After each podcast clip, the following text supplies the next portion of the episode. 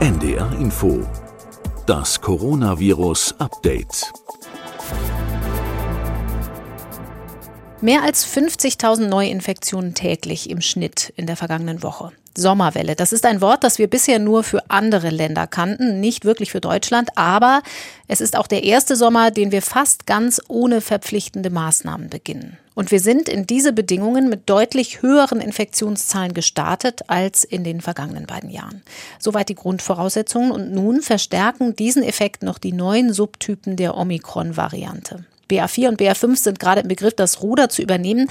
Was die ausmacht, darüber hat die Virologin Sandra Ziesek erst vor ein paar Tagen hier im Podcast berichtet. Wir wollen hier heute mit der immunologischen und infektiologischen Sicht auf die Dinge nachlegen. Hallo zusammen zu einer weiteren Sonderfolge unseres Updates. Mein Name ist Corinna Hennig.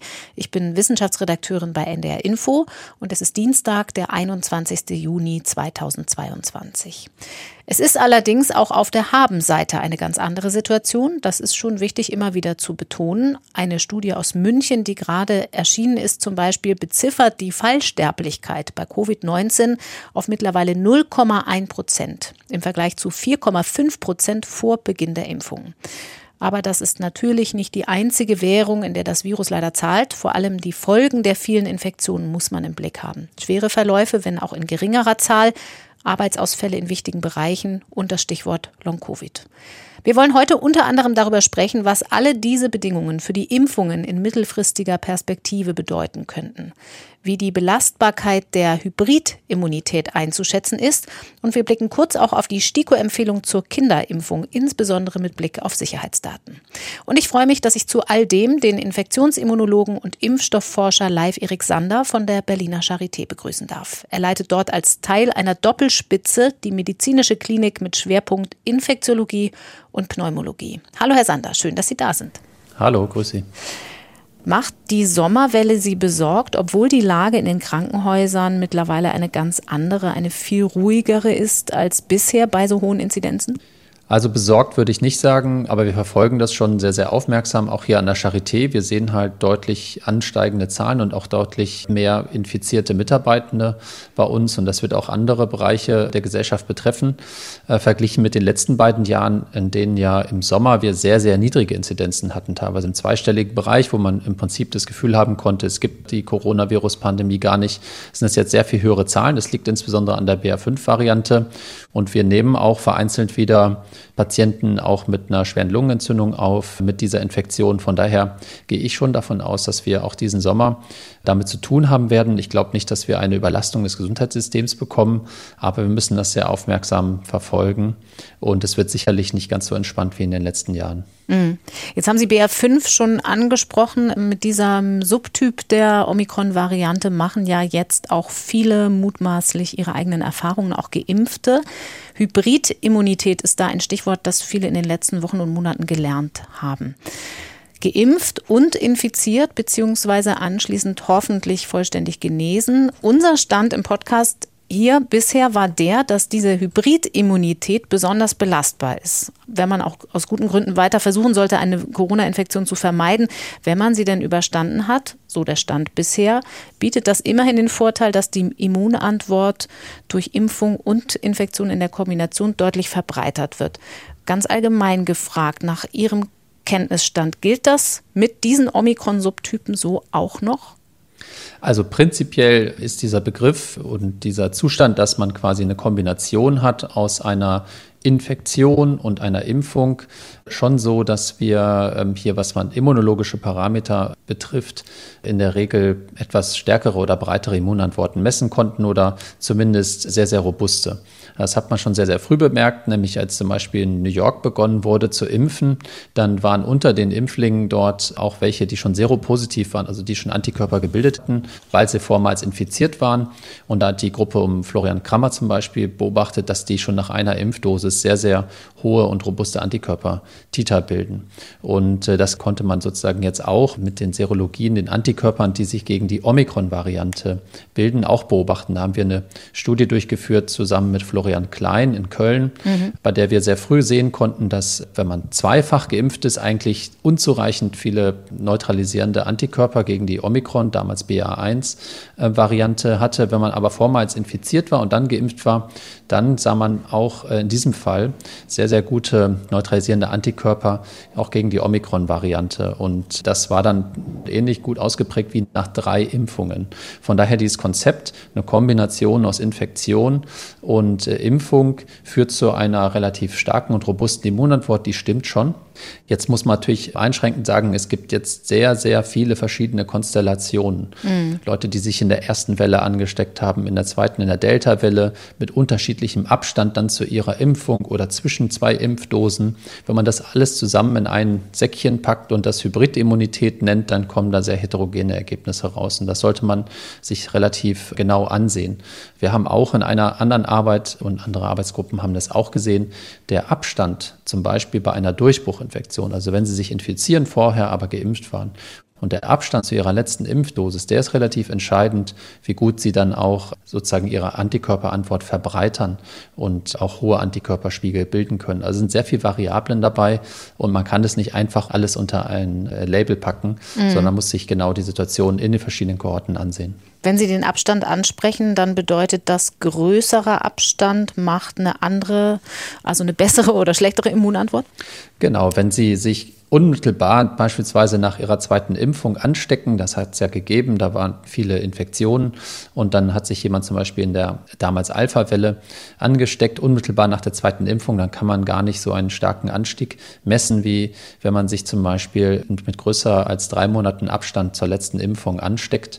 Dann sieht man einen deutlichen Sprung auch bei den Antikörpern und auch eine Verbreiterung der Antikörperantwort. Also das Immunsystem bekommt dann ein bisschen Zeit auszureifen. Das, das wird ja immer ein Ausreifungsprozess angestoßen nach so einer Impfung. Und wenn Sie dann nochmal sich infizieren oder halt nochmal impfen mit einem gewissen Abstand, dann können die schon ausgereiften B-Zellen angesprochen werden und auch wieder andere B-Zellen zum Beispiel angesprochen werden, die nochmal gegen andere Stellen im Virus gerichtet sind. Mhm.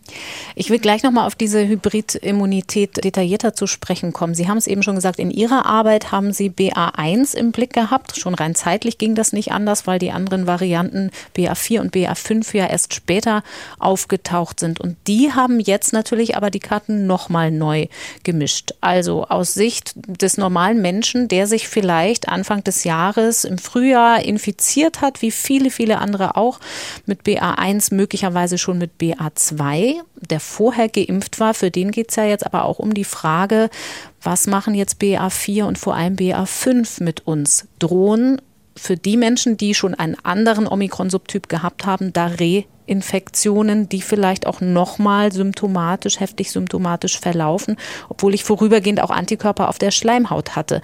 Können Sie dazu schon was sagen, wie aus immunologischer Perspektive da die Karten gemischt sind?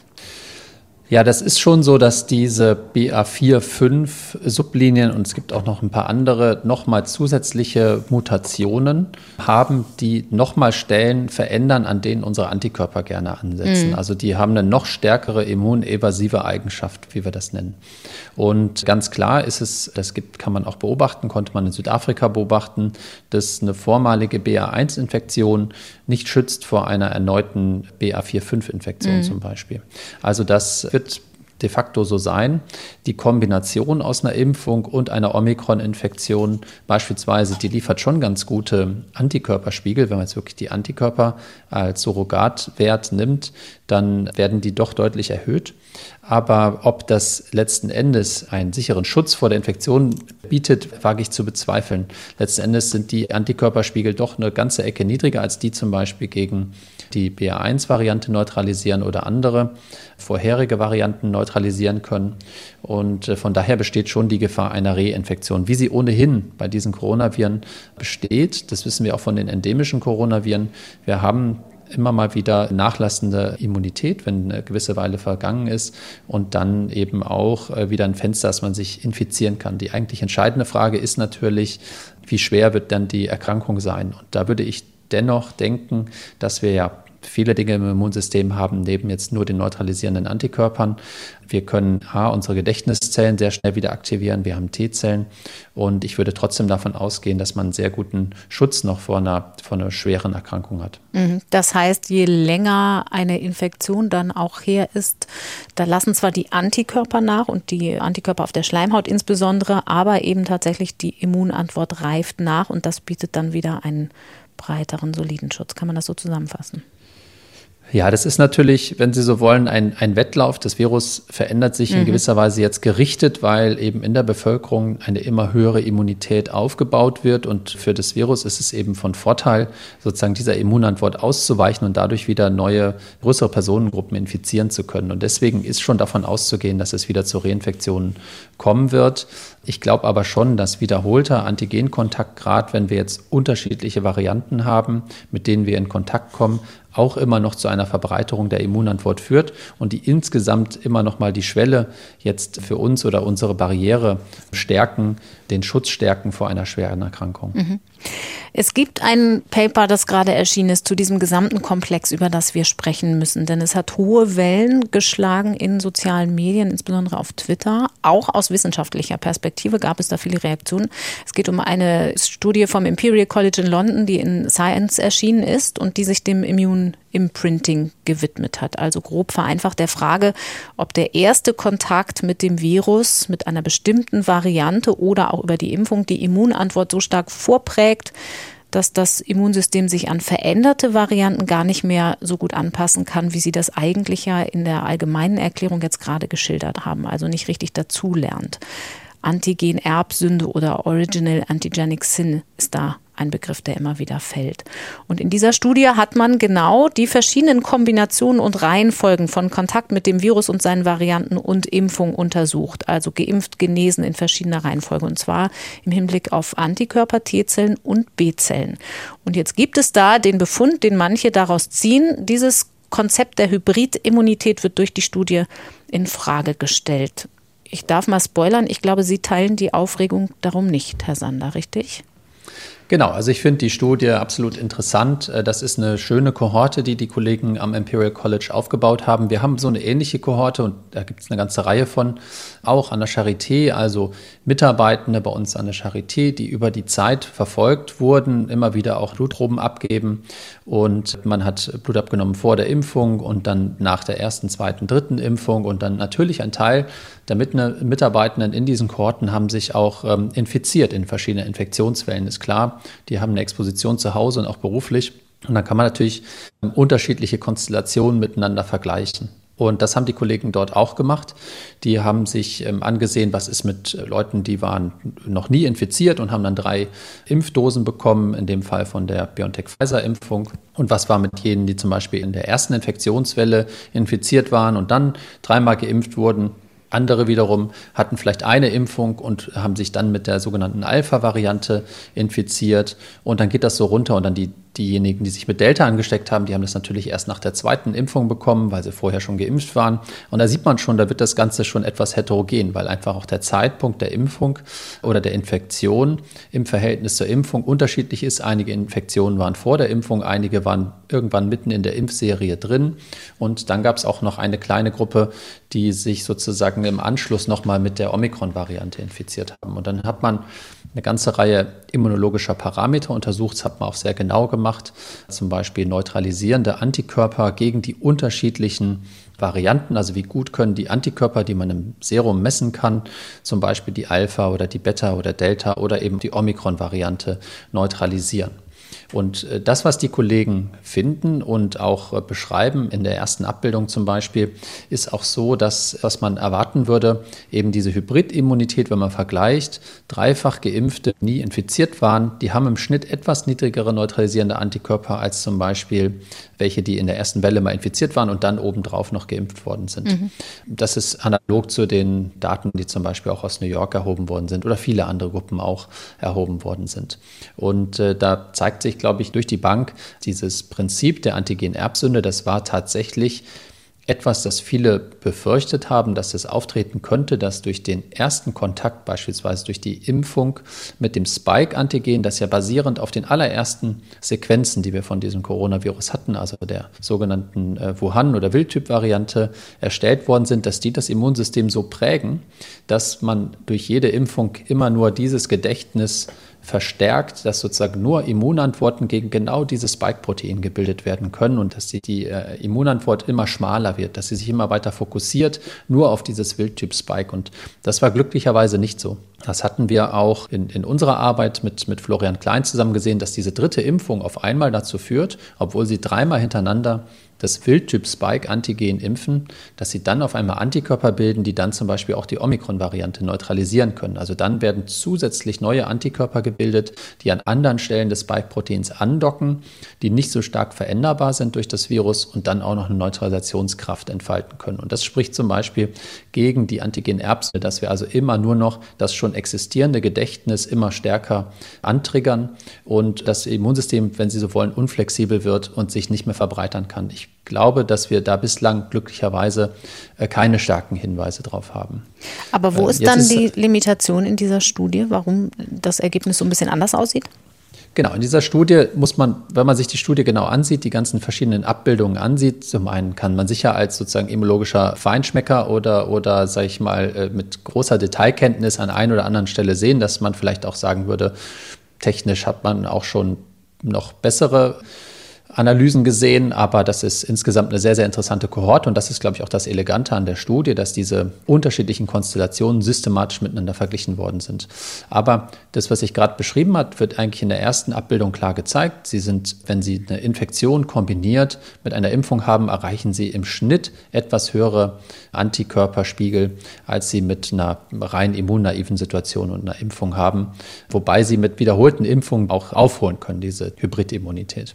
Und und ich glaube, da, wo sich die Kontroverse dran entzündet hat, oder sage ich mal, die Diskussion, die angeregte Diskussion in Fachkreisen, aber auch in sozialen Medien, die kommt etwas später in dem Papier. Und da hat man eine sehr, sehr kleine Gruppe noch gegenübergestellt, nämlich jene, die sich äh, zu Beginn mal infiziert hatten mhm. und die dann dreimal geimpft wurden und die dann in der Omikron-Welle nochmal infiziert worden sind.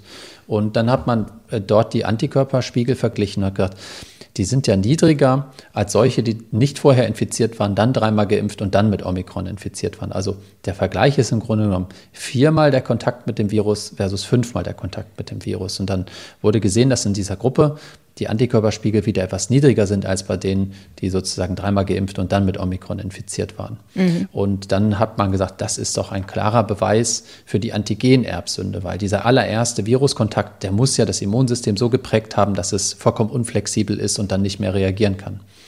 Jetzt ist aber so, dass wenn man sich diese Veröffentlichung anguckt, die Abbildung, um die es geht, da sind die Gruppengrößen wirklich sehr, sehr klein. Das sind teilweise vier, teilweise sechs Probanden pro Gruppe, also vier Proben dann oder sechs Proben, die man dann gemessen hat verglichen hat. Und wer solche Analysen gemacht hat und auch sieht, dass das auf einer logarithmischen Skala aufgetragen ist, also sehr, sehr große Schwankungsbreiten auch hat, der weiß, dass es einfach sehr, sehr schwierig ist, da solide Erkenntnisse abzuleiten von so vier Proben oder sechs Proben.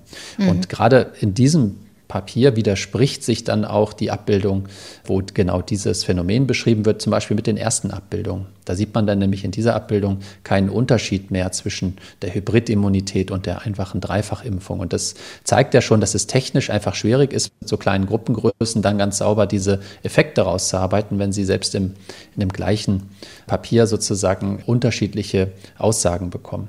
Und dann komme ich wieder zurück zu dem, worum es eigentlich geht. Es ist nämlich so, dass wir sehr viele Variablen haben, die man dabei beachten muss. Und das ist insbesondere die, wann haben sie sich infiziert, in welchem Abstand zur Impfung. Mhm. Und zum Beispiel auch die Symptomatik und auch die Viruslast spielt da eine Rolle. Da gibt es gerade ein Preprint aus Japan, die haben das auch schon vormals beschrieben. Die Höhe der Antikörper ist doch relativ gut korreliert mit der Viruslast, die sie bei der Infektion hatten und die Breite der Antikörperantwort, die hängt wirklich sehr, sehr eng damit zusammen, wann sie sich infiziert haben, etwas später oder etwas früher. Diese Information fehlt mir hier, um das beurteilen zu können und zudem würde ich überhaupt nichts ableiten wollen von, von so äh, Gruppengrößen von, von sechs oder vier. Das ist jetzt erstmal ein interessanter Befund, den ich auch gar nicht in Abrede stellen will. Das ist so sicher alles solide gemacht. Aber ich würde jetzt sicher nicht äh, davon ausgehen, von einem ganz kleinen Seitenbefund in einem großen, wirklich gut gemachten Paper zu sagen, jetzt haben wir den Beweis für die Antigen-Erbsünde und das spricht dagegen, dass sich unser Immunsystem weiter anpassen kann. Das glaube ich definitiv nicht. Was sagt denn das Paper aus über die Frage, inwiefern eine Infektion mit einem Omikron-Subtyp ein Motor ist für eine gute Immunantwort mit einem anderen Omikron-Subtyp? Ja, also auch da würde ich sagen, das ist schwierig aus diesem Paper abzuleiten. Da werden wir jetzt auch einfach ein bisschen warten müssen, weil wir jetzt erst Leute haben, die zum Beispiel mit BA5 infiziert waren und vielleicht vormals mit einem anderen Omikron-Subtyp infiziert waren oder eben nicht infiziert waren. Und dann können wir das hoffentlich vergleichen. Hier würde ich sagen, das, was man deutlich ableiten kann, ist Leute, die eine Durchbruchinfektion mit Omikron, wahrscheinlich BA1, hatten. Bei denen sieht man wirklich eine sehr gute Neutralisationskraft gegen auch wieder Omikron. Und auch gegen andere Varianten, also sozusagen kreuzneutralisierende Wirkung. Und das haben wir, das hat auch eine Münchner Gruppe und viele andere Gruppen gezeigt weltweit, dass genau diese Kreuzneutralisation ausgelöst wird. Nichtsdestoweniger ist natürlich so, dass das Virus tatsächlich die Stellen immer weiter verändert, an denen jetzt auch die Antikörper ansetzen, die vielleicht etwas an etwas, wie wir nennen, konservierteren Stellen binden. Mhm. Und äh, dass das eben ein Wettlauf sein wird und es natürlich nur von Vorteil ist für das Virus, wenn es auch diese Hybridimmunität unterlaufen kann. Nochmal, es bleibt aber dabei, wir haben trotzdem eine hohe, wenn Sie so wollen, Immunitätsschwelle. Und ich gehe davon aus, dass da uns auch viel weiterhin schützt vor den schweren Krankheitsverläufen.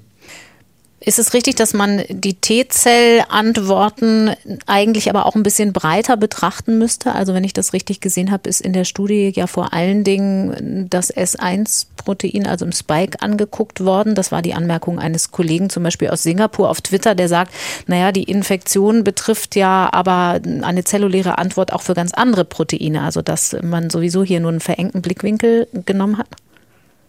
Ja, die Analyse von T-Zell-Antworten ist sehr, sehr viel komplizierter als von Antikörpern. Bei den mhm. Antikörpern können Sie im Grunde eine Serumprobe hernehmen und wenn Sie die Proteine oder das Virus haben, das Sie interessiert, dann können Sie das direkt zusammengeben in, in, in einer Kulturschale und dann können Sie da Messungen machen, wie gut binden die Antikörper daran. Bei den T-Zellen ist es so, wir nehmen quasi so Zellen aus dem Blut, Wobei wir bedenken müssen, dass die wirklich guten T-Zellen teilweise in, in, an anderen Stellen im Körper sitzen als im Blut, aber wir finden auch im Blut T-Zellen.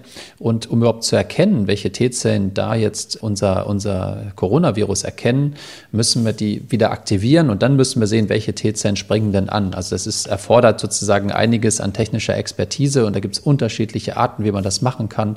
Da kann man das ganze Protein hernehmen, so haben das die Autoren hier gemacht. Oder man kann sogenannte Peptide, das sind kleine Schnipsel von den Eiweißen hernehmen und dann die T-Zellen aktivieren, weil die T-Zellen erkennen eigentlich nur kleine Schnipselchen. Mhm. Und dadurch, dass sie ganz viele kleine Schnipselchen erkennen und auch eine unheimliche Diversität haben, ist es viel schwieriger für das Virus, so einer T-Zell-Antwort wirklich gut auszuweichen und hat wahrscheinlich auch gar nicht so den großen Vorteil äh, für das Virus, weil die Ansteckung selber wird in der Regel über die Antikörper blockiert. Und da hat der Kollege aus Singapur vollkommen recht. Bei der Infektion bilden sich T-Zellen gegen alle möglichen Proteine. Im Virus nicht nur gegen das Spike-Protein, aber auch gegen das Spike-Protein bilden sich T-Zellen.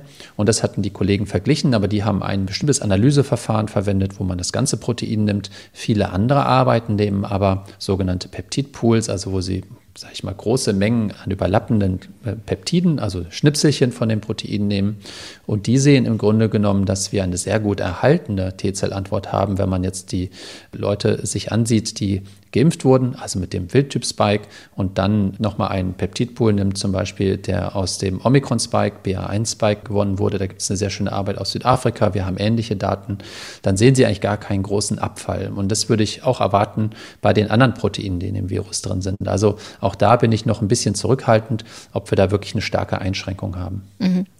Also ich fasse mal zusammen, das Immunsystem ist sowieso schon eine komplexe Sache. Man kann nicht so einfache Wenn-Dann-Beziehungen herstellen, vor allen Dingen, wenn man den Zeitfaktor nicht noch weiter in Betracht zieht.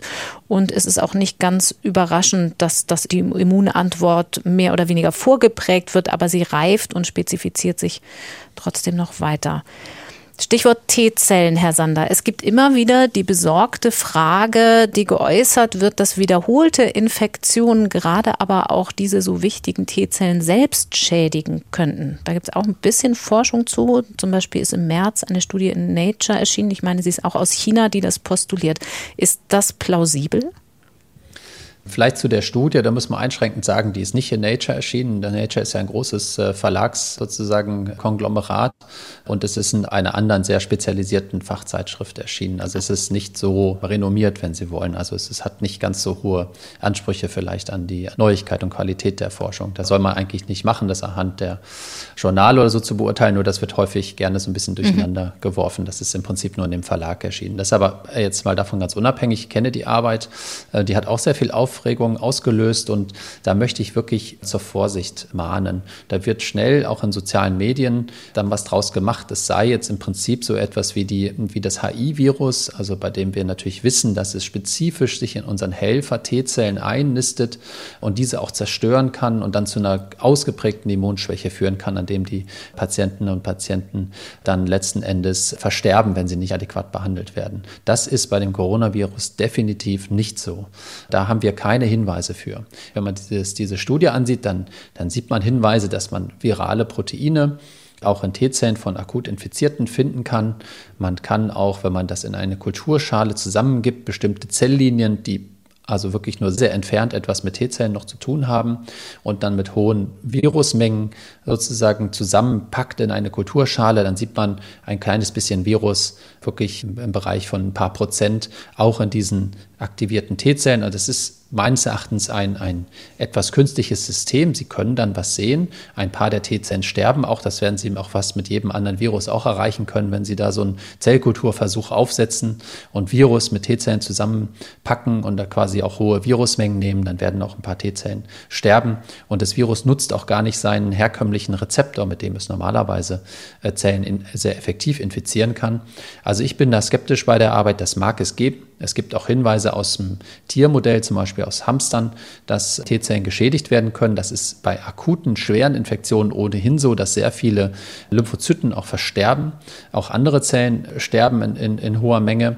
Und äh, ich glaube aber momentan nicht, dass das ein relevantes Problem ist, dass wir dadurch jetzt T-Zellen verlieren in relevanten Umfang, dass wir dadurch eine Immunschwäche entwickeln. Ich glaube, da kann man jetzt wirklich beruhigt sein. Es handelt sich hier nicht um irgendetwas, was auch nur im entferntesten mit HIV zu vergleichen ist. Mhm. Und die Rolle der Impfung wird hier ja gar nicht thematisiert. Würde das auch noch eine Rolle spielen?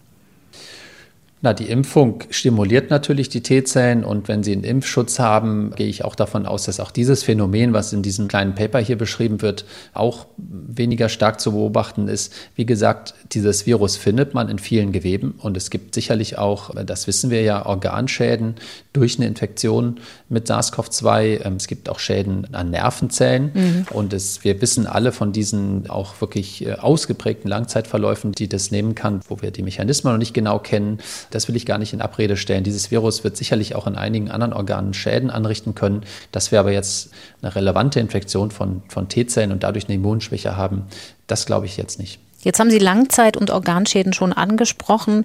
Ein ganz wichtiges Thema bei hohen Infektionszahlen ist natürlich das Long-Covid-Risiko, das ja gesellschaftlich auch uns weiter begleiten wird und relevant sein wird. Man war schon davon ausgegangen, dass die Impfungen das Long-Covid-Risiko deutlich reduzieren. Jetzt gibt es auch Zahlen vom King's College aus London, die den Faktor Omikron nochmal berücksichtigen. Also das sind epidemiologische Daten aus den Infektionswellen in der realen Welt, also jetzt mal keine Labordaten. Wie stellt sich die Situation also für Geimpfte dar, die sich mit Omikron infizieren, gegenüber zum Beispiel der Delta-Variante? Da ist das Risiko je nach Alter und Impfstatus deutlich geringer, richtig? Ja, genau. Das sind jetzt neueste Daten. Wir beobachten das natürlich schon von Beginn an. Auch im letzten Jahr gab es immer wieder Untersuchungen, die das versucht haben zu vergleichen. Das ist eben schwierig, weil dieses, ich nenne es jetzt mal Syndrom Long Covid, also so eine Folgeerkrankung von einer akuten Coronavirus-Infektion, die ja auch sehr vielfältig ausgeprägt sein kann, die ist einfach noch relativ schwierig zu erfassen, weil sie da nicht einen Laborwert messen müssen oder, oder ein, ein Röntgenbild machen können und dann sagen können, das ist ein positiver oder ein negativer Fall. Das war immer das Problem ein bisschen an diesen Studien. Das also war häufig darauf angewiesen, dass die Leute selber zum Beispiel über eine App oder eine Befragung ihre Symptome angeben und zum Beispiel dann angeben, dass sie verstärkt an, an Abgeschlagenheit und an, an äh, Leistungsminderung und, und anderen Symptomen, die sehr ausgeprägt sein können, leiden werden. Es hatte aber immer so ein bisschen das Problem gehabt, dass sie ein gewisses Hintergrundsignal hatten und das muss man immer bereinigen. Und es gab unterschiedliche Studien, die waren unterschiedlich gut gemacht. Es gab im letzten Jahr eine aus Israel, die eigentlich gezeigt hat, dass, und das ist alles noch Prä-Omikron natürlich, dass die Impfungen eigentlich relativ gut schützen vor der Ausbildung eines äh, sogenannten Long-Covid-Syndroms, also was vor allen Dingen so Richtung Fatigue und so weiter ging. Mhm. Es gab aber andere Untersuchungen, die das ein bisschen in Frage gestellt haben, die gesagt haben, auch bei Durchbruchinfektionen kann es das geben und die Reduktion ist vielleicht nur ungefähr die Hälfte. Also ich glaube, wir wissen ehrlicherweise noch nicht ganz genau, wie ausgeprägt sozusagen der Impfschutz auch gegen die Ausbildung von solchen Folgeschäden ist. Für mich macht es sehr viel Sinn, dass wenn Sie eine solide, sehr gute Impfantwort ausgebildet haben, dass dann viele der Folgeschäden reduziert werden, weil Virus nicht mehr ungehindert in andere Organe vordringen kann, weil es neutralisiert wird durch die Antikörper im Serum und auch sich solche Autoimmunreaktionen, wie man bei einigen der Long-Covid-Patientinnen und Patienten sieht, die können sich auch nicht mehr so gut ausbilden, weil letzten Endes schon die schon voreingestellte Immunantwort, die auf das Spike gerichtet ist, eher wieder angeschoben wird. Also das sind jetzt so meine Erklärungen Erklärung, ohne dass ich für die ganz, ganz viele Daten jetzt hätte. Mhm. So, und die neueste Studie, die hat jetzt nochmal geguckt, wie ist denn das Risiko für diese Folgeerkrankungen in der Omikron-Welle verglichen mit der Delta-Welle. Und auch da scheint es so zu sein, dass Omikron selber, wir wissen ja, dass es auch in der akuten Erkrankung etwas weniger virulent ist, dass es auch weniger häufig zu solchen Long-Covid-Folgen kommen kann. Und was man auch aus der Studie allerdings etwas sozusagen um die Ecke ableiten kann, ist, dass Impfungen wahrscheinlich relativ gut schützen. Mhm. Jetzt sind wir schon bei guten Nachrichten mit Omikron, abgesehen von den schlechten, dem Immun-Escape, der auch immer weiter aus der Forschung heraus belegt wird von BA4 und BA5. Auf der Habenseite der guten Nachrichten ist aber auch, dass es tatsächlich trotz Immun-Escape monoklonale Antikörper gibt, die nicht nur präventiv, sondern auch als Medikamente gegeben werden können und offenbar auch bei BA4 und BA5 gut funktionieren. Evusheld war eins der neuesten Präparate von AstraZeneca und das ist in zwei Studien mindestens für wirksam befunden worden, auch gegen BA4 und BA5. Ja, genau. Es gibt ja schon eine ganze Reihe sogenannter monoklonaler Antikörper. Das sind also Antikörper, die in der Regel aus Patienten isoliert worden sind, die genesen waren äh, nach einer, einer Infektion. Teilweise waren das sogar Antikörper, die man isoliert hat von Patienten, die sich mit dem SARS-1-Virus, also mit dem SARS-Virus damals angesteckt hatten und dann über sozusagen molekularbiologische Verfahren dann solche einzelne Antikörperpräparate herstellen und die als Medikamente äh, sozusagen formulieren können. Und da hatten wir schon eine ganze Reihe, die dann aber leider dann mit eben der Ausbildung von diesen Immunfluchtvarianten zunehmend ihre Wirksamkeit verloren haben. Und das letzte Beispiel ist eben auch die BA2-Variante, die relativ ähnlich ist schon zu der BA4-5-Variante. Und da haben viele Präparate Schwierigkeiten gehabt. Und dieses, was Sie jetzt gerade ansprechen, Evusheld ist sozusagen der, der Handelsname. Das sind zwei Antikörper, die man kombiniert haben, Tixagevimab und das Zilgavimab. Das sind auch wiederum zwei Antikörper und der eine, insbesondere das Zilgavimab, sieht man, wenn man solche Neutralisationsstudien macht, dass es sehr gut gegen BA2 und eben auch BA4-5 bindet und dieses Virus neutralisieren kann, hat aber auf der anderen Seite Schwierigkeiten bei der BA1-Variante, mhm. die jetzt aber nicht mehr dominant ist. Also Sie sehen, dass mit einem einzelnen Antikörper ist es schwierig, so eine virale Evolution komplett abzudecken. Es gibt ein Präparat aus den USA, was alle bisher bekannten äh, Varianten und Omikron-Varianten sehr, sehr gut neutralisiert. Mal sehen, wann wir das zur Verfügung haben werden. Sind die jetzt eigentlich in der aktuellen Lage, also auch mit dem, was wir mit Dreifach- und Vierfachimpfung an Verläufen haben, vor allen Dingen für Menschen nötig, die tatsächlich massive Vorerkrankungen haben oder nimmt man da auch nach wie vor noch ältere in den Blick, wo ja auch Vorerkrankungen dazuzählen, aber vielleicht keine ganz spezifischen?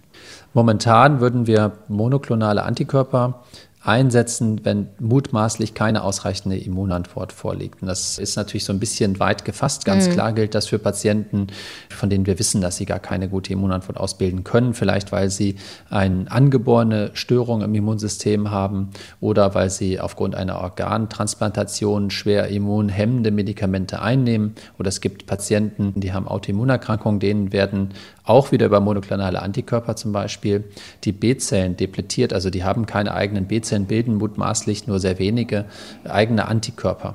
Und bei denen wissen wir auch, es ist Impfansprechen sehr schlecht und die profitieren eben davon, wenn sie frühzeitig dann Antikörper bekommen, die dann quasi so eine Impfantwort ersetzen können. Und gerade dieses Evusheld-Produkt kann auch prophylaktisch eingesetzt werden oder dafür wurde es im Grunde mhm. zunächst entwickelt und getestet. Das können sie dann geben und dann können sie über mehrere Monate einen neutralisierenden Antikörper Spiegel aufbauen und einen gewissen Schutz davon haben. Also wir setzen das weiter dafür ein, aber auch sehr alte Personen haben ja, Stichwort Immunseneszenz, ähm, also im Alter lässt einfach die sage ich mal, die, die Flexibilität und die Kraft des Immunsystems auch ein bisschen nach.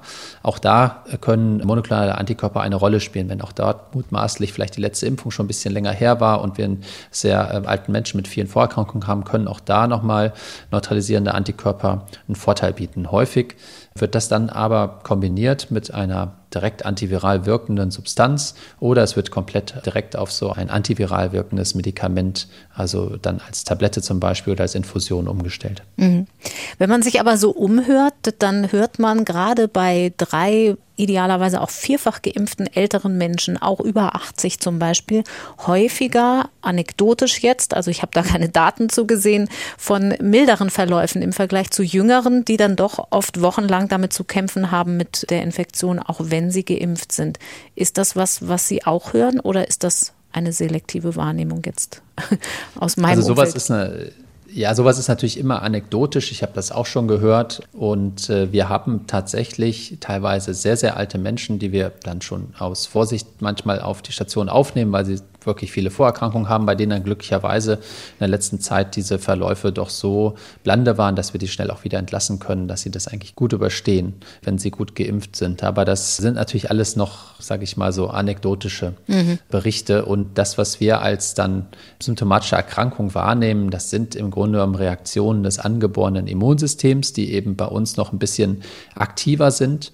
Auch dazu haben wir eine Studie an der Charité durchgeführt, wo wir zum Beispiel die Immunreaktionen bei Kindern verglichen haben mit älteren Erwachsenen, teilweise deren Eltern. Und da sieht man die Kinder, die sprechen sehr, sehr früh mit diesem angeborenen Immunsystem an, bilden sogenannte Interferone und können das Virus sehr, sehr früh hemmen. Aber wenn man sehr viel Interferone bildet, zum Beispiel als junger Mensch, dann kriegt man auch dieses, dieses Krankheitsgefühl, was man so bei so einem grippalen Infekt hat. Und das ist möglicherweise ein Grund, warum es bei den älteren Menschen nicht so ausgeprägte subjektive Beschwerden macht. Teilweise sehen wir aber auch wieder Lungenentzündungen und dann sind wir natürlich doch etwas vorsichtig bei einem sehr alten Menschen mit, mit vielleicht weiteren Vorerkrankungen und würden dann eher auch nochmal antiviral behandeln.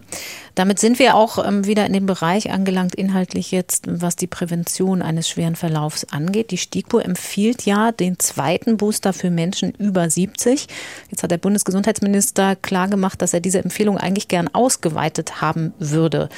Macht das nicht auch Sinn, wenn man sich anguckt, wie andere Länder das handhaben, weil ja auch der unangepasste Impfstoff gegen schwere Krankheit gut schützt und die Antikörper nun mal nach ein paar Wochen oder Monaten nachlassen? Warum ist man da bei Jüngeren eher defensiv bisher in Deutschland?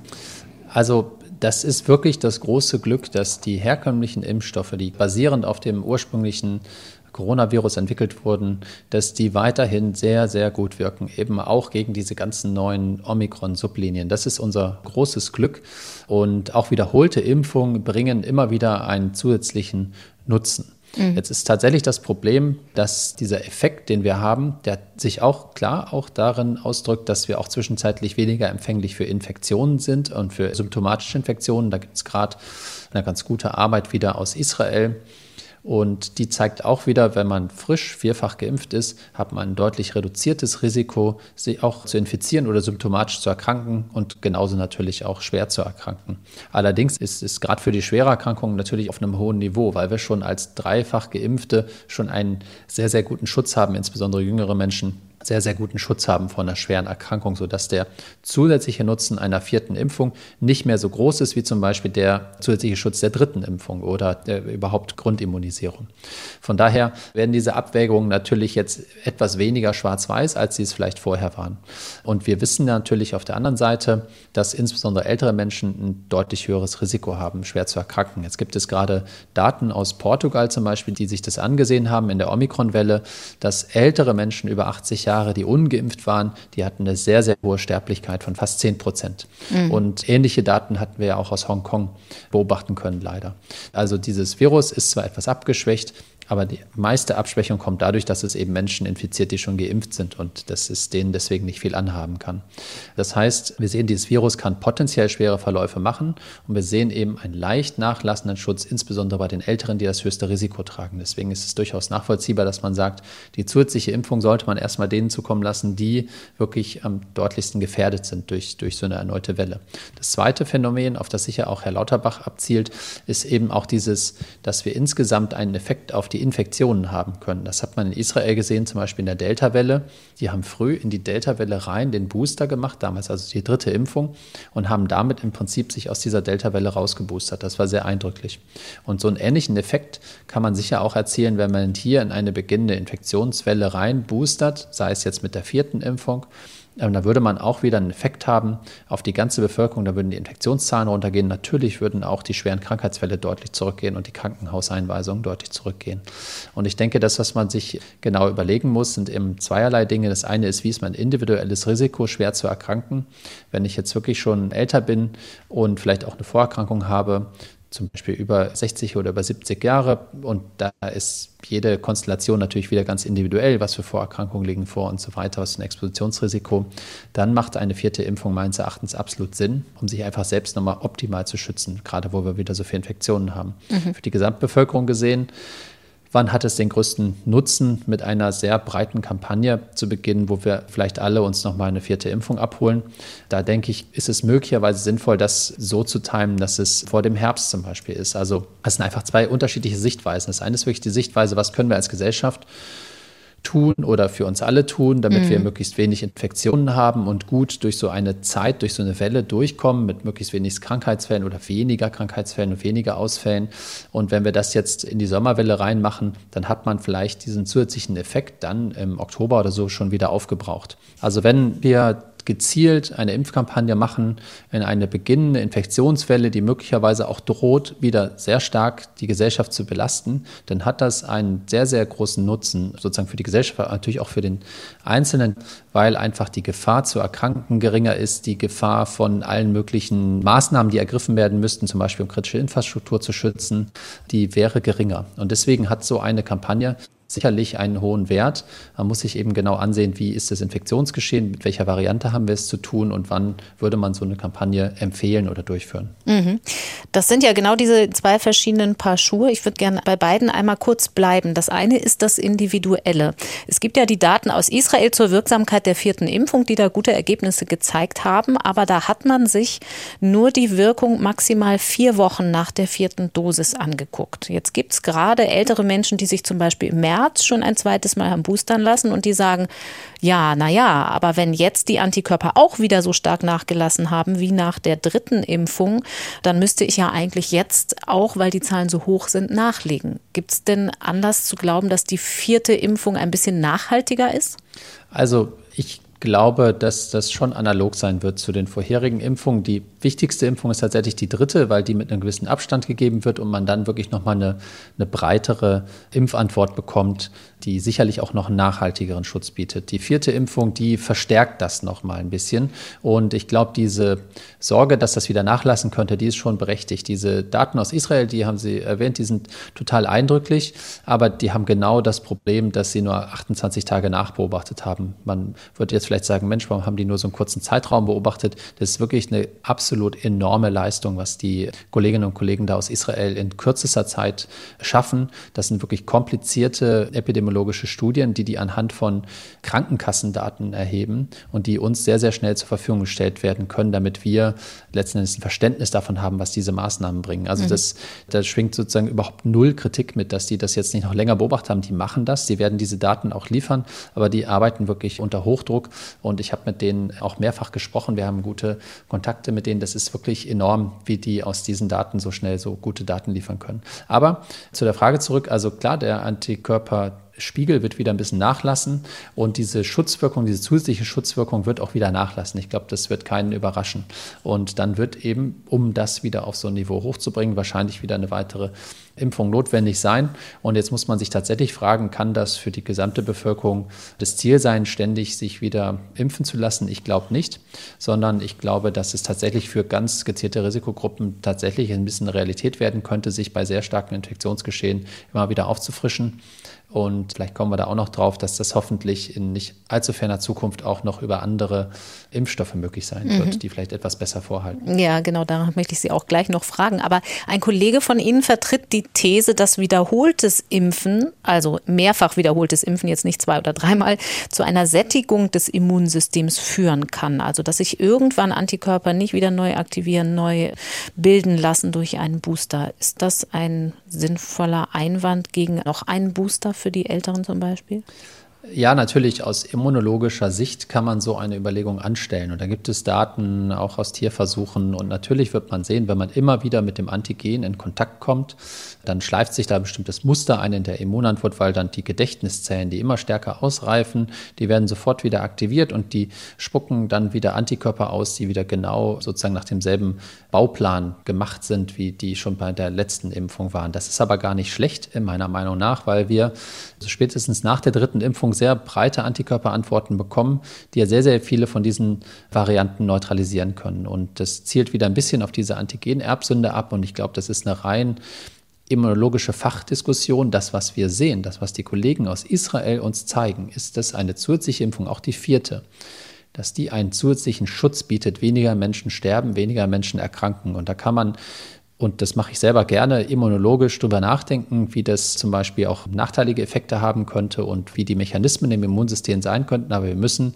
schon den harten Fakten äh, vertrauen. Und das ist äh, sozusagen Daten, die an Millionen von Impflingen erhoben werden. Und man sieht einfach, dass wir einen zusätzlichen Schutz haben. Und auf den können wir uns verlassen. Und damit letzten Endes müssen wir umgehen mit diesen Daten. Ich, ich, sehe kein Risiko, dass wir hier irgendeine so starke Prägung machen, dass wir danach keine Antikörper mehr gegen grundsätzlich veränderte äh, Coronavirus-Varianten bilden können. Diese Gefahr sehe ich nicht. Dass es diesen Effekt gibt, dass wir eine bestimmte Verstärkung oder Prägung haben, das mag schon sein, aber sozusagen, was, was zählt, ist ja der Schutz und den sehen wir nach der vierten Impfung. Die veränderten Varianten ist das Stichwort, was die andere Wirkung eines zweiten Boosters auf Bevölkerungsebene eben das, was Sie angesprochen hatten, was ähm, Karl Lauterbach da meint, betrifft, nämlich die Frage, was nützt denn jetzt der bisherige Impfstoff, der noch nicht an Omikron angepasst ist, für einen solchen Effekt, zum Beispiel in eine Welle hinein zu impfen. Es gibt ja schon erste Daten zu einem angepassten Impfstoff von Moderna zum Beispiel. Erstmal nur als Pressemitteilung, das ist noch nicht detailliert vorgelegt, so ein bivalenter Impfstoff also gegen Omikron BA1 und Delta, aber die Subtypen BA4 BA4 und BA5 kommen da ja noch gar nicht vor in dieser Anpassung. Läuft man da nicht der Evolution hinterher und man muss wirklich sagen, der angepasste Impfstoff macht gar keinen so großen Unterschied, um Infektionen zu verlangsamen? Also bislang kennen wir noch nicht so viele Daten dazu. Das muss man mal vorwegnehmen. Was wir äh, wissen, sind zum Beispiel Antikörperdaten, die Moderna in einer Pressemitteilung mitgeteilt hat und der ein oder andere wird auch schon mal Daten gesehen haben. Das ist so, dass man tatsächlich einen leichten Vorteil daraus ableiten kann. Man sieht zum Beispiel etwas stärkere oder höhere Titer an neutralisierenden Antikörpern. Und Sie haben vollkommen recht, das ist jetzt erstmal an BA1 angepasst gewesen. Aber natürlich ist BA1 schon ähnlicher an ein paar von den Varianten jetzt, als es die ursprüngliche Wuhan-Variante war.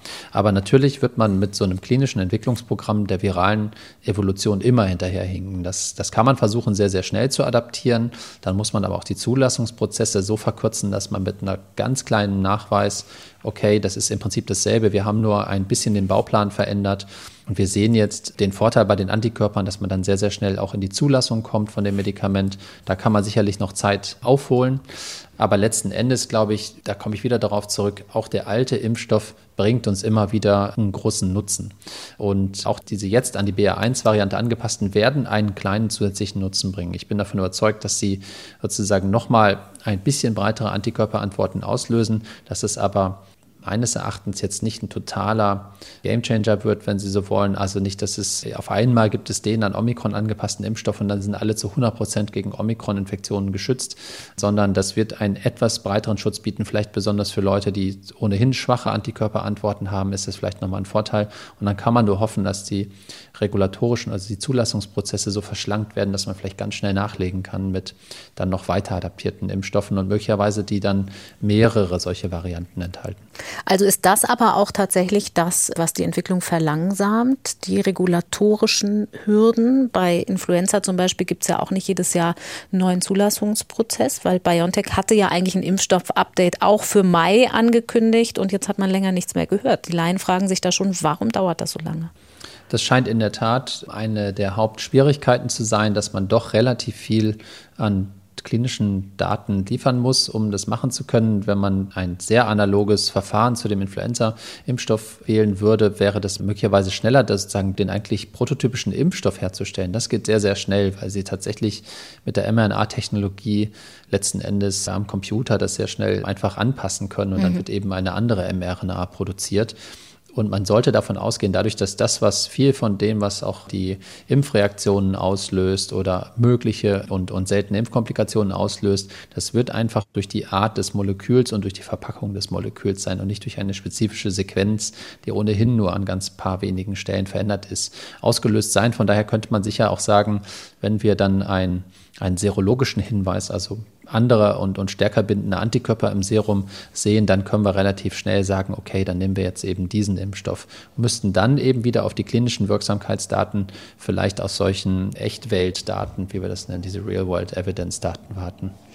Jetzt haben Sie eben schon angesprochen, dass man vielleicht in nicht allzu ferner Zukunft doch noch mal auf andere Impfstoffe gucken sollte, beziehungsweise dass die Wirklichkeit werden könnten und dann noch einen viel größeren Bevölkerungseffekt bringen könnten. Da gibt es ja Hoffnung in Bezug auf Impfungen als Nasenspray. Das ist dann eine Lebendimpfung, ein verändertes Lebendvirus. Und da hat es zuletzt eine Veröffentlichung gegeben vom Berliner Max-Delbrück Center für molekulare Medizin. Da hat man in Hamstern, also noch nicht im Menschen, offenbar ganz gute Ergebnisse erzielen können. Also ein genetisch verändertes Virus, das zwar ansteckend ist, sich aber nicht so gut vermehrt und auch gegen die bloße Infektion auf den Schleimhäuten besser wirken könnte. Jetzt habe ich eben schon so rausgehört, dass Ihnen diese Ergebnisse große Hoffnung machen, auch auf eine Schleimhautimmunität per Impfung. Ja, also das ist eine tolle Arbeit, die die Kollegen nicht nur vom MDC, auch von der Freien Universität mhm. in Berlin, die Tiermedizin dort hat da ganz tolle Arbeit gemacht, die Virologie dort und auch von der Charité waren Leute beteiligt. Also die haben letzten Endes das bestehende Coronavirus genommen und so, man nennt das deoptimiert. Das ist an ganz, ganz vielen Stellen im Genom so verändert, dass es die krankmachenden Eigenschaften komplett verliert und sich auch nicht mehr so stark vermehren kann. Und keines von diesen Tieren, die infiziert worden sind, ist wirklich krank geworden. Trotzdem infiziert es eben noch die Atemwege, auch in den Hamstern zum Beispiel. Und dadurch bildet sich eine sehr, sehr starke Immunantwort, nicht nur systemisch, sondern auch an den Atemwegen selber aus und kann dann eben durch die hohe Ähnlichkeit noch zu dem zirkulierenden, krankmachenden Virus die Tiere Tiere auch sehr, sehr gut schützen. Jetzt muss man aber sagen, das ist eben noch ein frühes Entwicklungsstadium. Das soll zu einem Impfstoff weiterentwickelt werden. Das sind Daten aus einem sehr guten Tiermodell. Trotzdem ist es ein Kleintiermodell, was natürlich doch sehr weit von dem entfernt ist, was man vielleicht später in der Bevölkerung im Menschen sehen könnte. Trotzdem finde ich, sind das sehr vielversprechende Ergebnisse, dass die Applikation eines Impfstoffs über die Atemwege doch zu einem sehr guten Schutz nicht nur vor einem schweren Erkrankungsverlauf, sondern auch vor einer Infektion führen kann. Und dazu hat es vor kurzem auch eine Veröffentlichung gegeben einer chinesischen Gruppe, die sich angesehen hat, dort wurden ja viele von diesen inaktivierten Impfstoffen eingesetzt, also wo mhm. man das Coronavirus einfach abgetötet hat chemisch und mit solchen Hilfsstoffen versetzt hat und geimpft hat. Und da wissen wir, die Antikörperspiegel waren nicht ganz so hoch wie mit zum Beispiel den mRNA-Impfstoffen. Auch die Wirksamkeit war nicht ganz so hoch. Und deswegen hat man dort schon lange an so Booster-Strategien gearbeitet. Und hier wurde eine ganz interessante Boosterstrategie gewählt. Da wurde nämlich dann ein Vektorimpfstoff, ein Adenovirus, so ein Ad5-Adenovirus, der wird in Deutschland jetzt nicht eingesetzt, aber der wird in Asien eingesetzt zum Beispiel. Der wurde dann inhalativ gegeben. Also den haben die Probandinnen und Probanden, die vorher zweimal mit dem inaktivierten Impfstoff, diesem Coronavac, geimpft waren, die haben danach dieses Adenovirus inhaliert. Mhm. Und dann hat man gesehen, dass die sehr, sehr starke Impfantworten ausgebildet haben. Leider haben die Autoren nur im Serum oder im Blut die Antworten gemessen und nicht an den Schleimhäuten. Aber ich würde fest davon ausgehen, dass es auch an den Schleimhäuten eine sehr starke Immunantwort macht.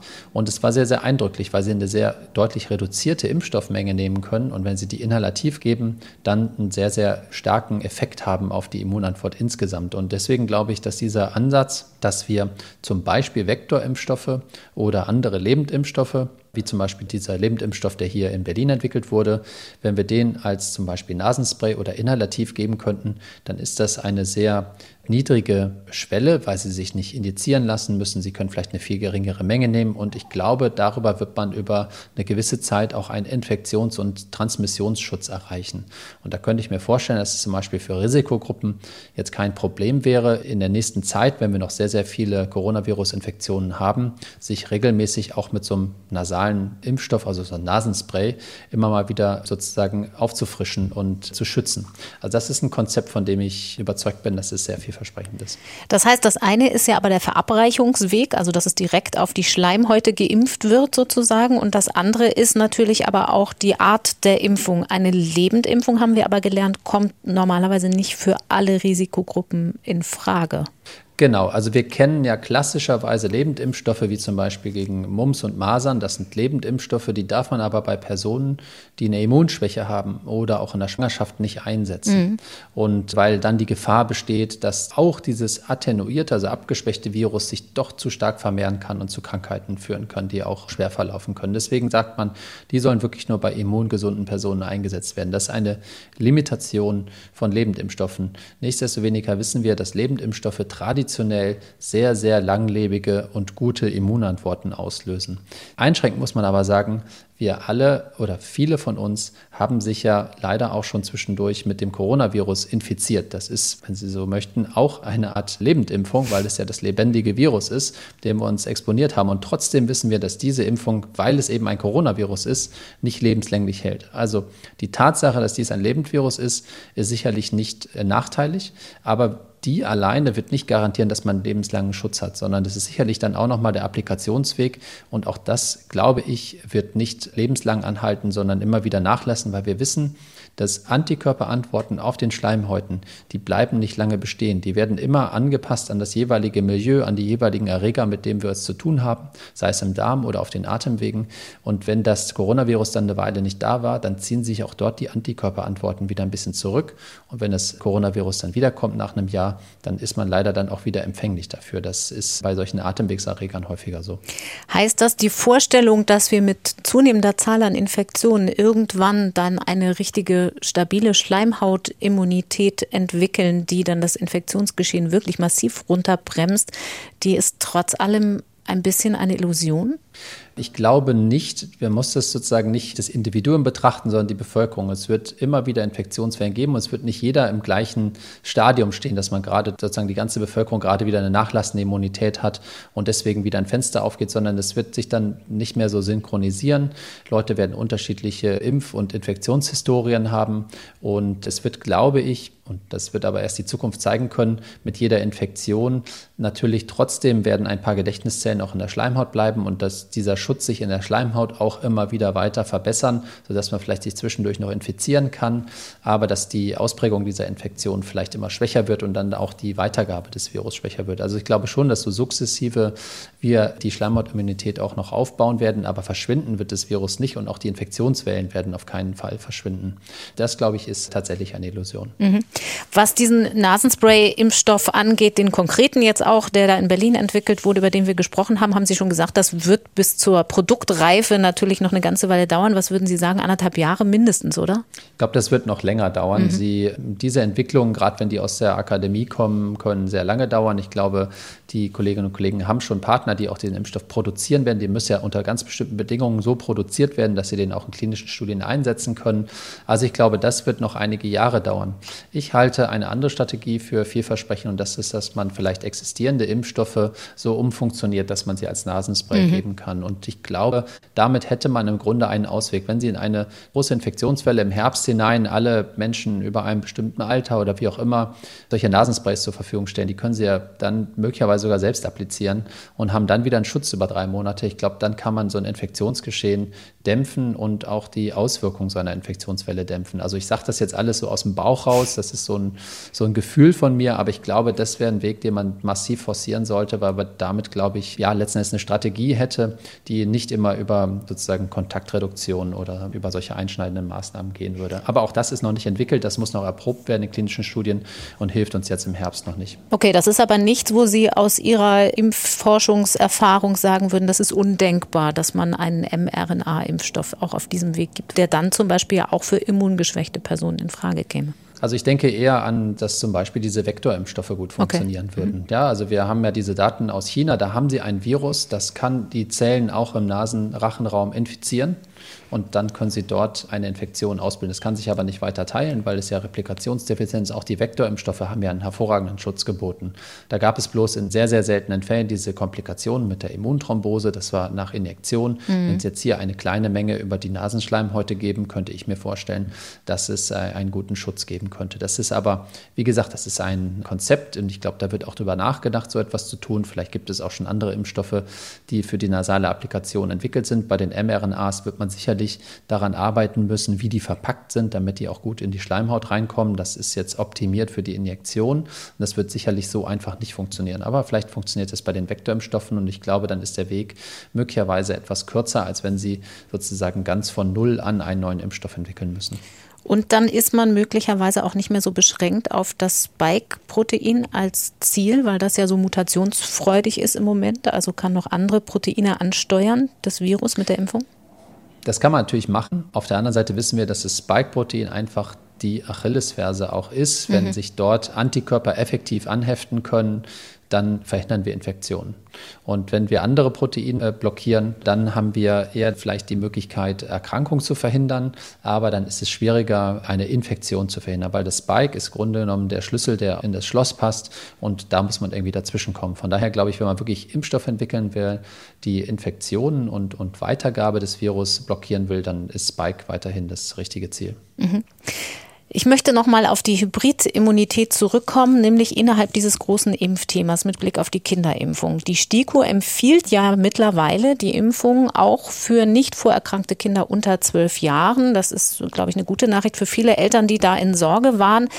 Aber ich muss gestehen, dass ich als Laie es ein bisschen schwierig fand, den Sinn der Empfehlung im Detail tatsächlich zu verstehen.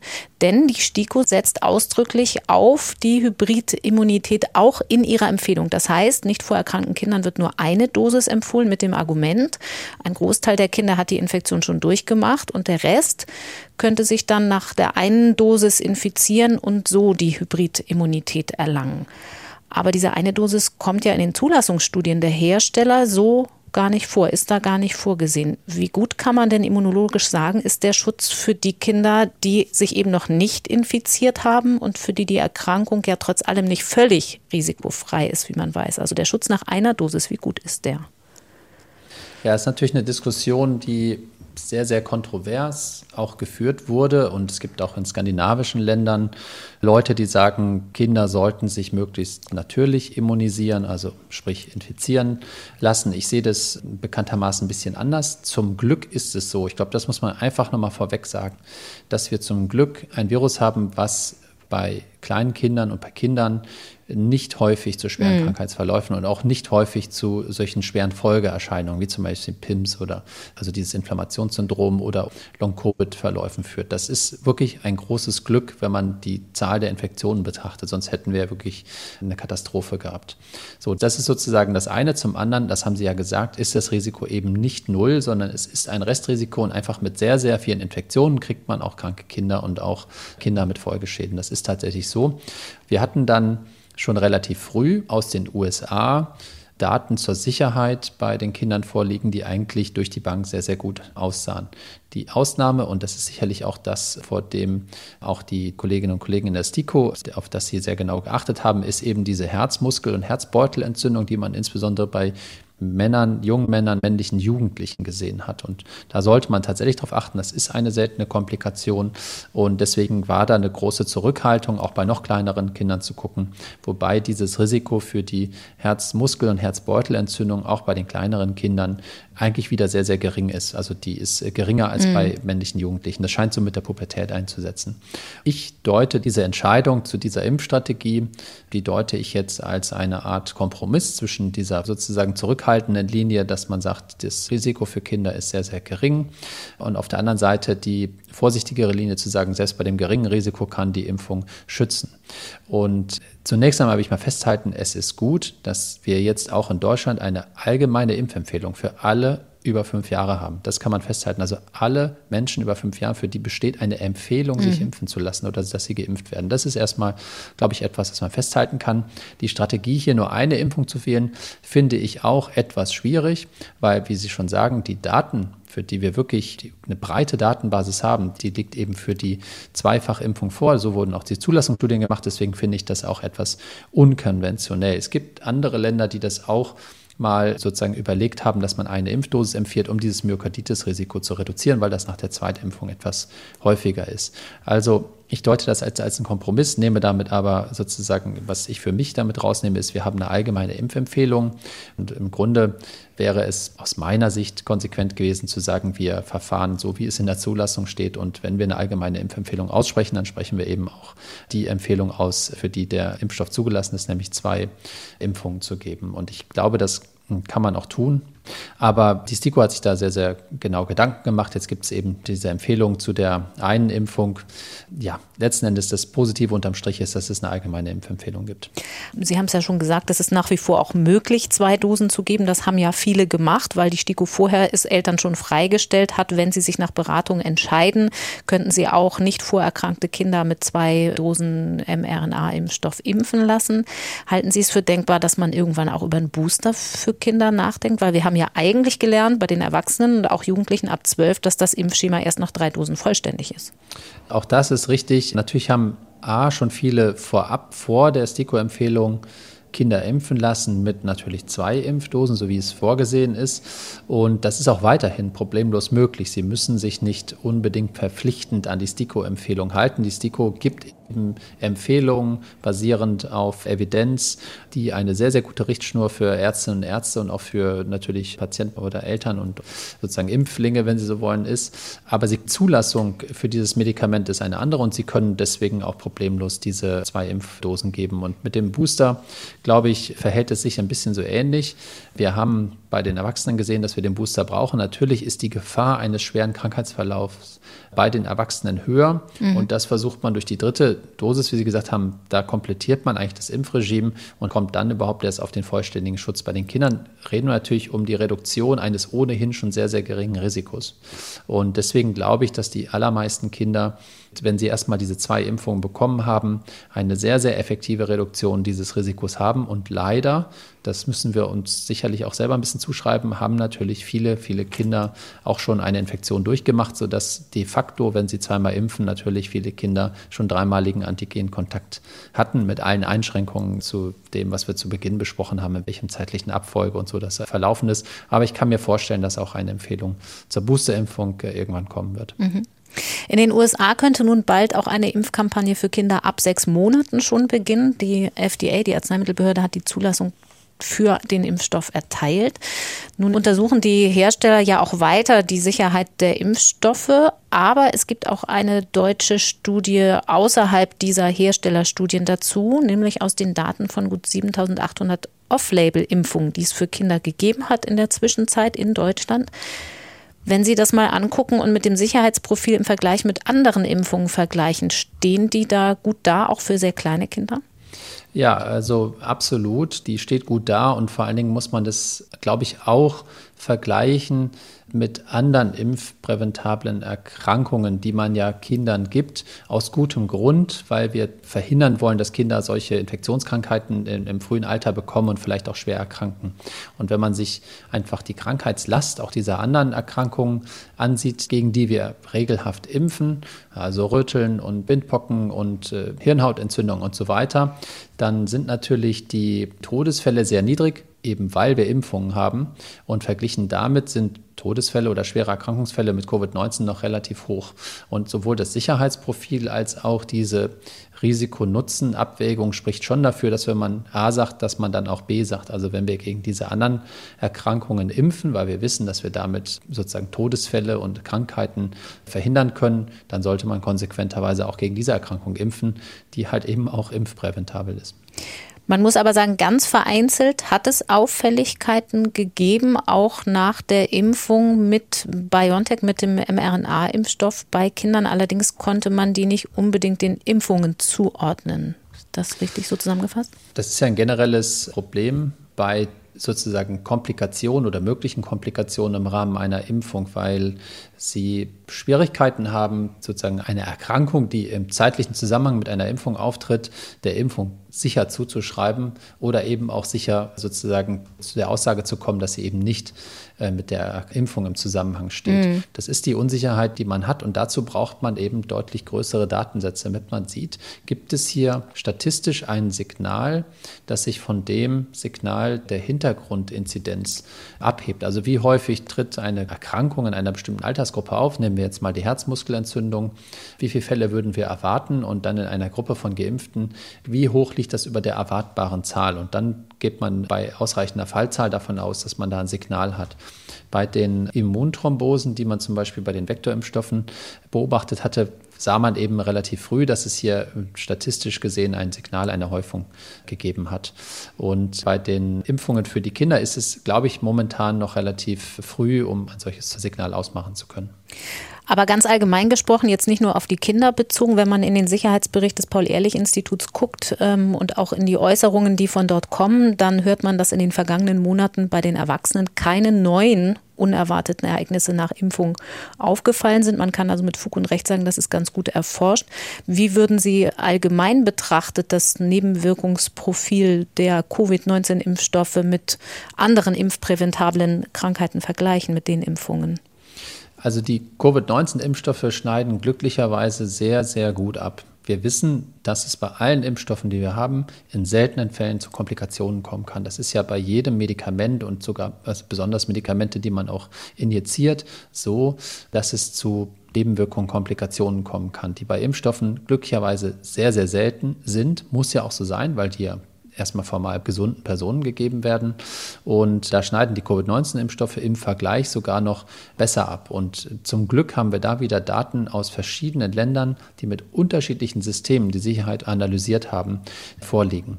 Und gerne zitiere ich da auch wieder eine Studie, die die israelischen Kollegen gemacht haben, wieder basierend auf Krankenkassendaten, die einfach genau äh, sich ansehen können, welche Erkrankungen treten denn im zeitlichen Zusammenhang mit einer Impfung auf und das dann äh, vergleichen können mit einer Gruppe von Versicherten, die eben nicht geimpft waren in dem Zeitraum. Und die haben eben klar auch dieses Signal für die Myokarditis gesehen, also die Herzmuskelentzündung, ganz leichte Häufung auch für Gürtelrose und für die meisten anderen vermuteten Komplikationen haben sie hier kein Signal gesehen. Und interessanterweise haben sie das dann nochmal verglichen, was da mit Personen, die im gleichen Zeitraum Covid-19-Erkrankung haben. Und da sehen sie eigentlich für alle diese Komplikationen, die es geben kann im Rahmen einer Impfung, meistens ein deutlich stärkeres Signal, was durch die Erkrankung selber ausgelöst wird. Und von daher haben wir das große Glück nicht nur, dass wir so effektive Impfstoffe haben, die uns so effektiv vor der schweren Erkrankung und dem Tod schützen, sondern dass sie auch sehr sehr, sicher sind. Und die Amerikaner haben unterschiedliche andere Meldesysteme oder auch aktive Studien und alle diese Datensätze kommen im Prinzip zu dem gleichen Ergebnis, was uns äh, sehr, sehr beruhigt, weil wir eben guten Gewissens empfehlen können, sich, sich zu schützen und dass es Impfstoffe sind, die sehr gut verträglich und sehr sicher sind. Mhm. Das heißt, der Hauptirrtum, das Hauptproblem, wenn immer wieder Zahlen auftauchen, die da sagen, die Nebenwirkungen werden unterschätzt, ist einfach, dass Phänomene auftreten, die unabhängig von der Impfung wahrscheinlich auch aufgetreten wären. Noch eine Nachfrage, wenn Sie sagen, im Vergleich mit anderen Impfstoffen gegen andere Krankheiten stehen die Covid-19-Impfstoffe sehr, sehr gut da. Gibt es andere, die schlechter dastehen? Also es gibt sicherlich, wenn wir das zum Beispiel mit der alten Pockenimpfung vergleichen, wo ja weltweit die gesamte Bevölkerung geimpft wurde, da gab es sehr, sehr viel häufiger Komplikationen, die auch sehr, sehr unangenehm sein konnten, von Vernarbungen bis hin zu Gehirnentzündungen. Und auch bei anderen Lebendimpfstoffen kann es in Einzelfällen, wenn das doch eine immungeschwächte Person war, auch zu schweren Verläufen kommen, wenn es diesen Impfstoff geben. Die moderneren Impfstoffe sind in der Regel deutlich sicherer. Wir hatten das Problem mit diesem Impfstoff gegen die Schweinegrippe, dass es da bei einem Teil von Personen, die eine bestimmte Veranlagung im Immunsystem hatten, eben zu dieser Narkolepsie, also dieser Schlafkrankheit, wenn sie mhm. wollen, anfallsartigen Schlafsucht gekommen ist. Also das gibt immer wieder Komplikationen und das muss ich an dieser Stelle, glaube ich, nochmal in aller Deutlichkeit sagen, auch bei den Covid-19-Impfstoffen kann es zu Komplikationen kommen. Es gibt mhm. Menschen, die haben einen Schaden, die haben eine Erkrankung, weil sie sich haben impfen lassen. Und die müssen ernst genommen werden und die müssen ärztlich genauestens untersucht werden und die müssen natürlich je nach Komplikation, die sie erlitten haben, auch entsprechend behandelt werden. Und zum Beispiel bei der Herzmuskelentzündung oder bei anderen seltenen Komplikationen erfordert das meistens die Fachexpertise der jeweiligen Fachdisziplin, also sei es die Herzspezialität heißt die Kardiologie oder bei seltenen neurologischen Komplikationen die Neurologie. Und man sollte auf keinen Fall dieses Problem wegwischen, aber man sollte es klar benennen und sagen, okay, es ist eben eine seltene Komplikation und es gibt keine systematische Unterschätzung des Problems. Auf der anderen Seite sollte man auch nicht sagen, es gibt überhaupt keine Komplikationen und jemand, der sagt, er hat eine Komplikation, ist automatisch, sozusagen bildet sich das automatisch ein. Das ist sicher auch falsch. Transparente Kommunikation ist da das wichtige Stichwort, Herr Sander. Die politische Stimmung ist im Moment nicht so richtig pro, wir sollten noch mal Maßnahmen einführen mit Blick auf den Herbst, um das allgemeine Infektionsgeschehen einzudämmen. Gehen Sie aber davon aus, dass wir noch mal eine Impfkampagne haben werden im Herbst? Also ich gehe schon davon aus, dass die Impfungen auch diesen Herbst wieder eine wichtige Rolle spielen werden. Da hatten wir vorhin drüber gesprochen, schon so, dass eine, eine gezielt eingesetzte Impfkampagne einen guten Effekt haben kann auf das Infektionsgeschehen. Jetzt muss man trotzdem sich ansehen, was für eine Variante haben wir im Herbst. Da hatten wir auch mit dem Expertinnenrat mal versucht, verschiedene Szenarien zu skizzieren. Mhm. Es kann natürlich auch ein Szenario geben, bei dem wir wieder vermehrt Probleme haben. Und da werden die Impfstoffe noch wieder wertvoller werden, als wenn wir beispielsweise eine Variante hätten, die zwar viele Infektionen, aber kaum Erkrankungen macht. Da kann man sich überlegen, brauchen wirklich alle nochmal eine neue Impfung. Aber ich bin mir ganz sicher, dass wir eine neue, eine neue Initiative brauchen werden und dass viele Menschen davon profitieren würden, da sich nochmal impfen zu lassen. Ganz klar wieder mit der Einschränkung, auch diese zusätzliche Impfung wird keinen ewigen, kompletten Schutz bieten. Und auf der anderen Seite können wir die aller, allermeisten von uns, die dreimal geimpft sind und ein gesundes Immunsystem haben, schon relativ sicher davon ausgehen, dass wir vor ganz schwerer Erkrankung und Tod durch eine Covid-19-Erkrankung äh, geschützt sind. Aber im Herbst werden Impfungen wie auch andere Maßnahmen sicher wieder relevant werden. Herr Sander, ich danke Ihnen ganz herzlich für Ihre Zeit und wünsche Ihnen und uns für die kommenden Wochen möglichst viel Ruhe vor verschiedenen Infektionskrankheiten. Ich befürchte allerdings, dass wir Sie auch weiter in Interviews zum Coronavirus hören werden. Alles Gute, vielen Dank und bis dann. Danke Ihnen. Tschüss. Und alles Gute bleibt mir zum Schluss auch euch und Ihnen zu wünschen. Danke einmal mehr fürs Zuhören. Ich bedanke mich bei Beke Schulmann für die Redaktion, bei Melanie Habermann für technischen Support und ich wünsche uns allen möglichst gesunde Sommerwochen. Wir melden uns hier in diesem Kanal natürlich, wenn die Lage das erforderlich macht, mit Gesprächen über das Virus. Aber es gibt auch ohne Breaking News genug aufzuarbeiten und zu besprechen. Und das tun wir natürlich weiter mit Sonderfolgen mit verschiedenen Gesprächspartnern in unserem Update. Also einfach abonnieren beziehungsweise das Abonnement in der ARD Audiothek zum Beispiel behalten. Mein Name ist Corinna Hennig. Ich verabschiede mich an dieser Stelle, aber nicht weglaufen. Jetzt kommt am Ende nochmal Mal ein Tipp für die ARD Audiothek. Dort gibt es nämlich einen Podcast von NDR Info, der sich mit der Klimakrise beschäftigt. Mission Klima heißt er, den haben wir hier auch ab und zu schon mal erwähnt. Meine Kollegen und Kolleginnen aus der Wirtschaftsredaktion suchen Lösungen und treffen Menschen, die bereits Ideen zum Klimaschutz erfolgreich umsetzen. Hallo, ich bin Arne Schulz. In der neuen Folge unseres Podcasts fahren wir nach Heide in Schleswig-Holstein. Dort entsteht nämlich gerade eines der größten Wasserstoffprojekte in Europa. Und es ist ausgerechnet eine Ölraffinerie, die dort zum Vorreiter für grünen Wasserstoff werden will. Mission Klima Lösungen für die Krise, so heißt unser Podcast und unsere neue Folge gibt's ab sofort in der ARD Audiothek.